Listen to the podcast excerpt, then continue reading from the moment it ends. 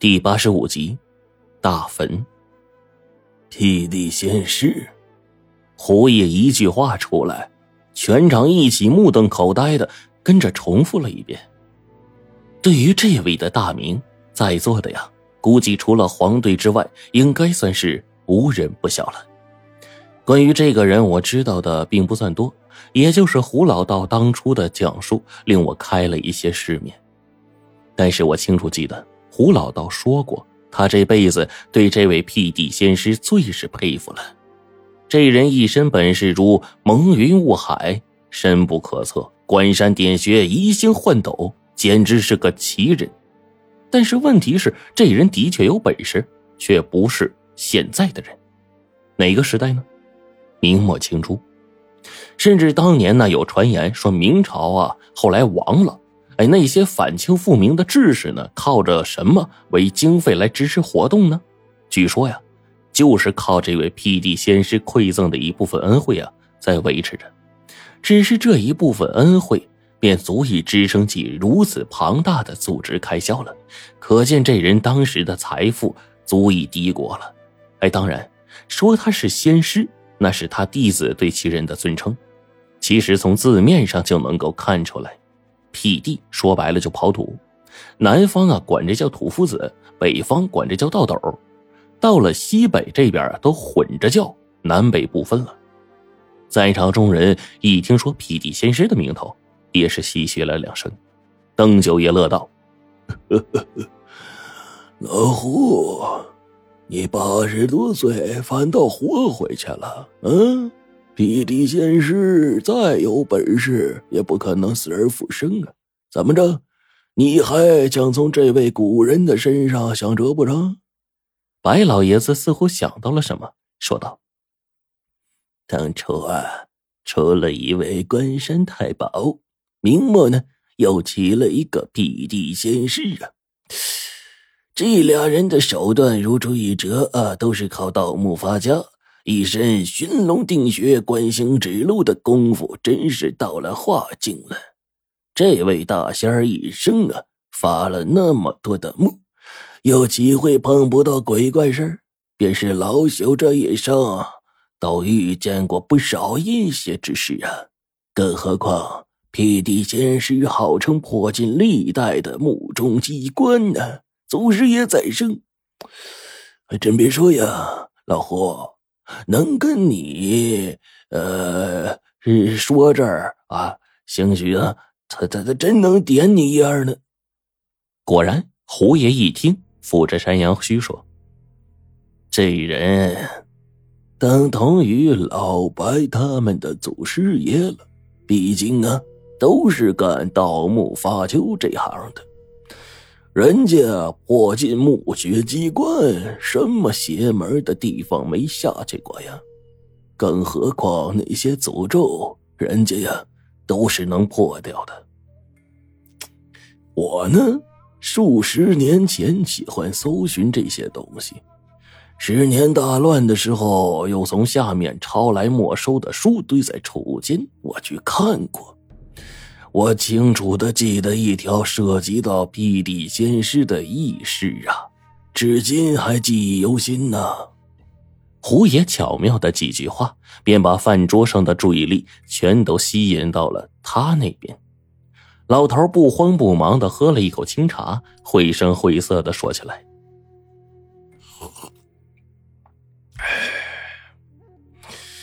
这辟地仙师的名头啊。”大家都知道啊，毕竟名声在外嘛。至于这人，也是个传奇人物。据说呀，他早年就是庙里出来的和尚，那穷的破衣叮当，身无分文，就连化缘都找不到人手。可后来呢，碰上了老瞎子，为了不在饥荒年代饿死，便认了这个老瞎子，做了个干义子。嘿，你们哪里知道啊？那瞎子。是个能人，白老爷子就是干这个勾当的，其中的事情自然是知道的一清二楚。他赶忙就插嘴说：“那个瞎子呀，可真是有一身本事啊，只是年老病弱，传不下衣钵了啊。这古人呢，都有个孝子送终、落叶归根的习俗。老瞎子忙了一辈子，也没个儿子，就认了这和尚，还替自己这义子起了一卦。哎，自那以后，每天脸上带笑，逢人说我这义子是个奇人呐，啊，十世不遇的奇人。因而呢，被当做疯子了。他更是替这和尚改名，做高自定。谁料想啊啊，这和尚也有情义，从老瞎子处侍奉了三年，知道其仙事，也不知道从老瞎子那儿学了多少本事。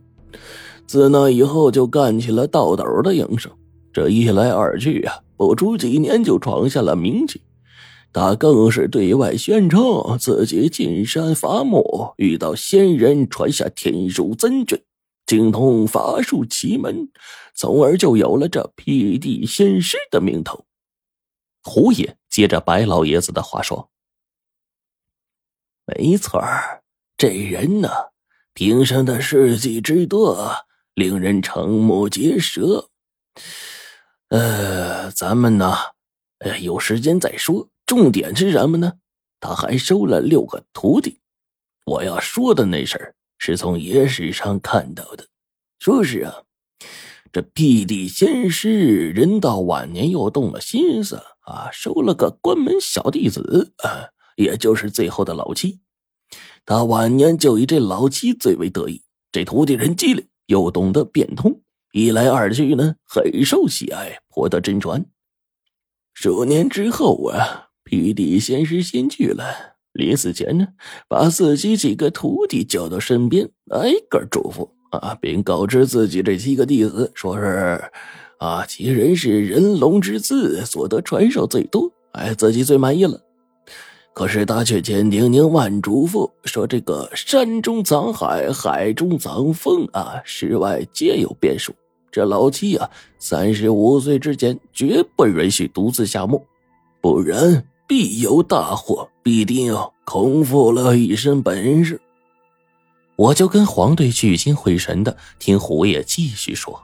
胡爷接着说道：“哎呀，那老七空学了一身本事，却只是随师傅下了七八回墓。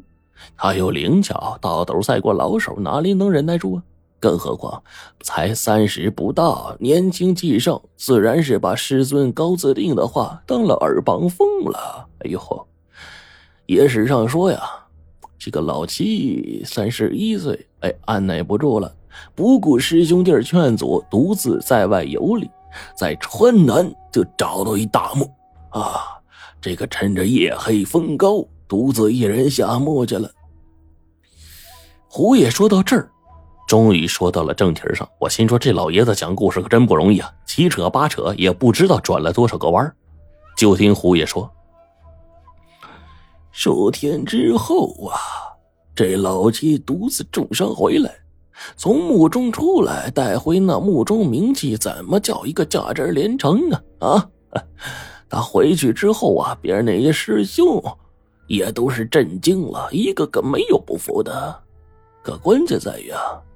尽得辟地仙师真传的老七在墓中中了一咒，浑身不得解啊！书中没具体说，但却说老七每日吐血，最后无奈只得返回墓中破咒。后面，那老七下墓前呢，不让师兄弟跟随着，怕他们中招一起死在下面，独自一个人再进墓，扬言要必死关，约定七天之后再出来。师兄们在外面足足等了七天，等不及后才缓缓下墓。竟不成想，老七果然是天纵奇才，他竟然成功的解了诅咒。只是时间延误太多，已不得生了。他一气之下呀，花费数天，竟创出一个厉害的法子，叫做万般解咒总纲，据说能解天下诅咒。我们一行人听的是如真似幻的。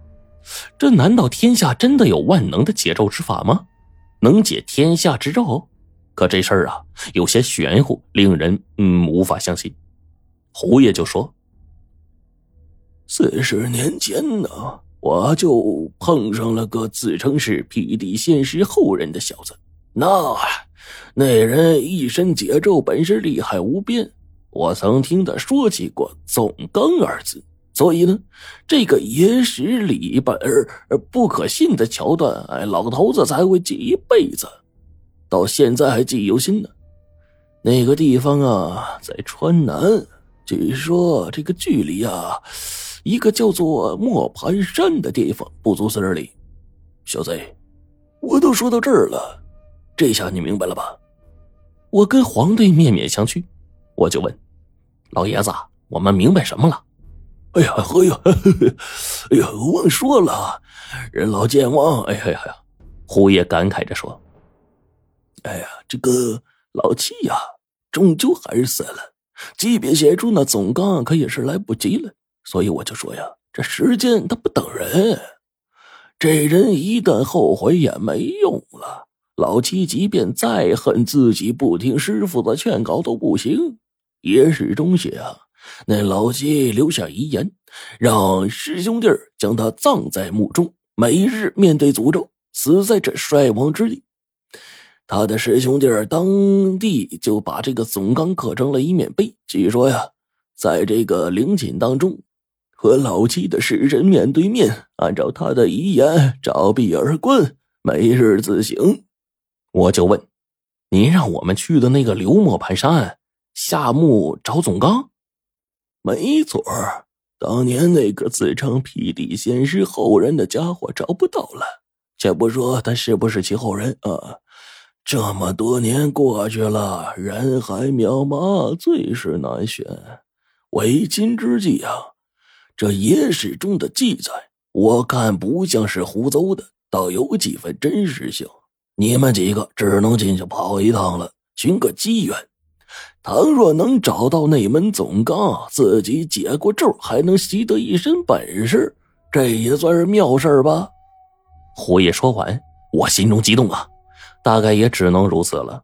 只是黄队呆呆愣愣的，一边抠脑袋瓜，一边喊道：“可这事儿不对呀！